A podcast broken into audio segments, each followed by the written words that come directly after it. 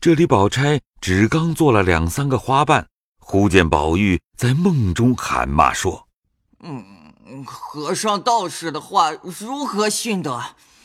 什么是金玉姻缘？我偏说是木石姻缘。”嗯，薛宝钗听了这话，不觉怔了。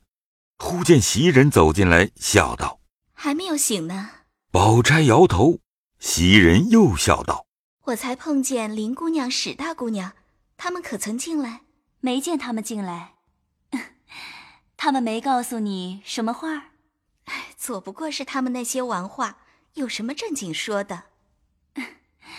他们说的可不是玩话。我正要告诉你呢，你又忙忙的出去了。”一句话未完。只见凤姐打发人来叫袭人，宝钗笑道：“ 就是为那话了。”袭人只得唤起两个丫鬟来，一同宝钗出怡红院，自往凤姐这里来。果然是告诉她这话，又叫她与王夫人叩头，且不必去见贾母，倒把袭人不好意思的。见过王夫人，急忙回来。宝玉已醒了，问其缘故。袭人且含糊答应，至夜间人静，袭人方告诉宝玉，喜不自禁，又向他笑道：“我可看你回家去不去了？那一回往家里走了一趟，回来就说你哥哥要赎你，又说在这里没着落，终究算什么？说了那么些无情无义的身份话吓我。从今以后，我可看谁来敢叫你去？哼，你倒别这么说，从此以后。”我是太太的人了，我要走，连你也不必告诉，只回了太太就走。就便算我不好，你回了太太竟去了，叫别人听见说我不好，你去了你也没意思。有什么没意思？难道做了强盗贼我也跟着吧？再不然还有一个死呢。人活百岁，横竖要死，这一口气不在，听不见、看不见就罢了。宝玉听见这话，便忙握他的嘴，说道：“爸爸爸，不用说这些话了。”袭人深知宝玉性情古怪，听见奉承吉利话，又厌虚而不实；听了这些尽情实话，又生悲感，便回自己说冒撞了，连忙笑着用话解开。只见那宝玉素喜谈者问之，先问他春风秋月。再谈及粉淡纸盈，然后谈到女儿如何好，不觉又谈到女儿死，袭人忙掩住口。宝玉谈至浓快时，见他不说了，便笑道：“人谁不死？只要死得好。那些个须眉浊物，只知道闻死谏，无死战。这二死是大丈夫死名死节，竟何如不死的好？”必定有昏君，他方见，他只顾邀名，猛判一死，将来弃君于何地？必定有刀兵，他方战，猛判一死，他只顾图汗马之名，将来弃国于何地？所以这皆非正死。忠臣良将，出于不得已，他才死。那武将不过仗血气之勇，疏谋少略，他自己无能送了性命，这难道也是不得已？那文官更不可比武官了，他念两句书污在心里。若朝廷少有疵瑕，他就胡谈乱谏，只顾他邀忠烈之名，浊气义勇，及时判死，这难道也是不得已？还要知道，那朝廷是受命于天，他不圣不仁，那天也断不把这万机重任与他了。可知那些死的都是孤名，并不知大义。比如我此时若国有造化，该死于时的。如今趁你们在，我就死了；再能够你们哭我的眼泪流成大河，把我的尸首飘起来，送到那鸦雀不到的幽僻之处，随风化了。自此再不要托生为人，就是我死的得时了。袭人忽见说出这些疯话来，忙说困了，不理他。那宝玉方合眼睡着，至次日也就丢开了。一日，宝玉因各处游得烦腻。便想起《牡丹亭》曲来，自己看了两遍，犹不切怀。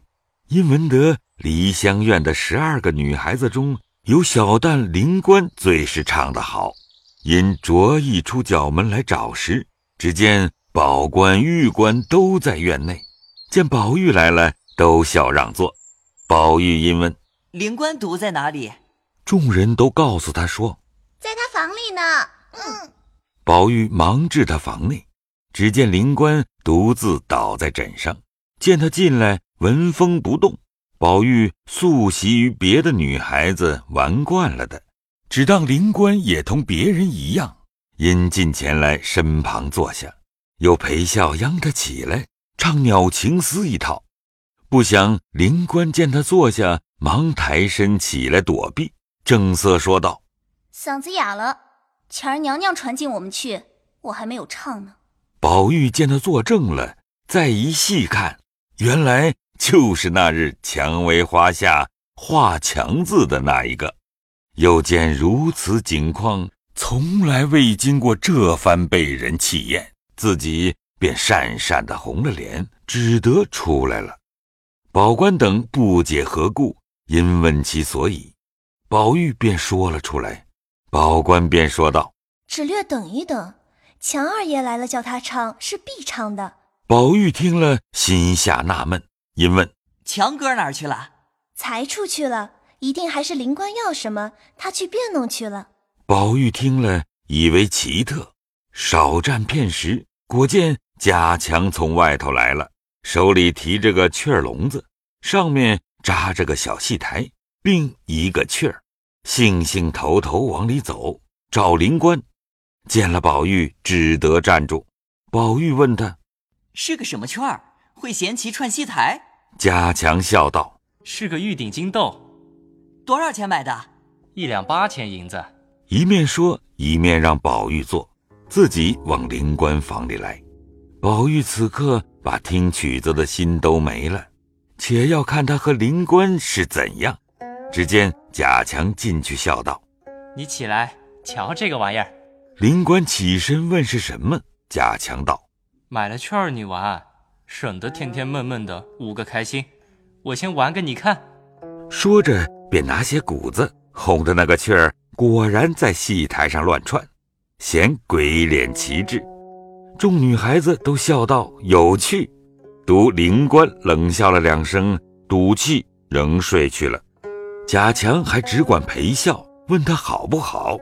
灵官道：“哼，你们家把好好的人弄了来。”关在这牢坑里学这个牢石子还不算，你这会子又弄个雀儿来，也偏生干这个。你分明是弄了他来打趣形容我们，还问我好不好？贾强听了不觉慌起来，连忙独身立誓，又道：“今儿我哪里的挚友蒙了心，非要两银子买他来，原说解闷，就没有想到这上头。爸，爸，放了身，免免你的灾病。”说着，果然将雀儿放了，一顿把将笼子拆了。灵官还说：“那雀儿虽不如人，它也有个老雀儿在窝里。你拿了它来弄这个牢石子也忍得。今儿我咳嗽出两口血来，太太打发人来找你，叫你请大夫来细问问。你且弄这个来取笑，偏生我这没人管没人理的，又偏病。”说着又哭起来，贾强忙道：“呃，昨晚上我问了大夫，他说不想干，他说吃两剂药，后儿再瞧。谁知今儿又吐了，这会子请他去。”说着便要请去，灵官又叫：“哎，站住！这会子大毒日头地下，你赌气子去请了来，我也不瞧。”贾强听如此说，只得又站住。宝玉见了这般景况。不觉吃了，这才领会了画强深意，自己站不住，便抽身走了。贾强一心都在灵官身上，也不顾送，倒是别的女孩子送了出来。那宝玉一心裁夺盘算，痴痴的回至怡红院中，正值林黛玉和袭人坐着说话呢。宝玉一进来，就和袭人长叹，说道。我昨晚上的话竟说错了，怪到老爷说我是管窥离侧。昨夜说你们的眼泪担葬我，这就错了。我竟不能全得了，从此后只是个人各得眼泪罢了。袭人昨夜不过是些玩话，已经忘了，不想宝玉今又提起来，便笑道：“你可真真有些疯了。”宝玉默默不对，自此深悟人生情缘各有分定，只是每每暗伤。不知将来造我洒泪者为谁？此皆宝玉心中所怀，也不可十分妄拟。且说林黛玉当下见了宝玉如此形象，便知是又从哪里着了魔来，也不便多问，因向他说道。我才在舅母跟前的，听见说明儿是薛姨妈的生日，叫我顺便来问你出去不出去。你打发人前头说一声去。上回连大老爷的生日我也没去，这会子我又去，倘或碰见了人呢，我一概都不去。这么怪热的，又穿衣裳，我不去，姨妈也未必恼。袭人忙道：“这是什么话？他比不得大老爷。”这里又住得近，又是亲戚，你不去，岂不叫他思量？你怕热，只清早起到那里磕个头，吃中茶再来，岂不好看？宝玉未说话，黛玉便先笑道：“你看着人家赶蚊子的份上，也该去走走。”宝玉不解，忙问：“怎么赶蚊子？”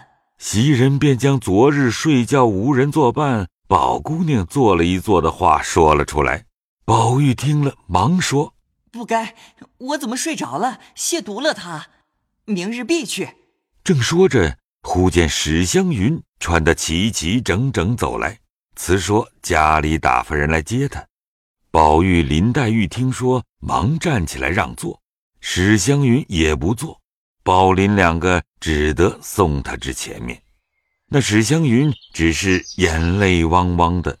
见有他家人在跟前，又不敢十分委屈。少时，薛宝钗赶来，欲觉缱绻难舍。还是宝钗心内明白，他家人若回去告诉了他婶娘，带他家去又恐受气，因此倒催他走了。众人送至二门前，宝玉还要往外送，倒是湘云拦住了，一时回身又叫宝玉到跟前。悄悄地嘱道：“便是老太太想不起我来，你时常提着，打发人接我去。”宝玉连连答应了。眼看着他上车去了，大家方才进来。要知端地，且听下回分解。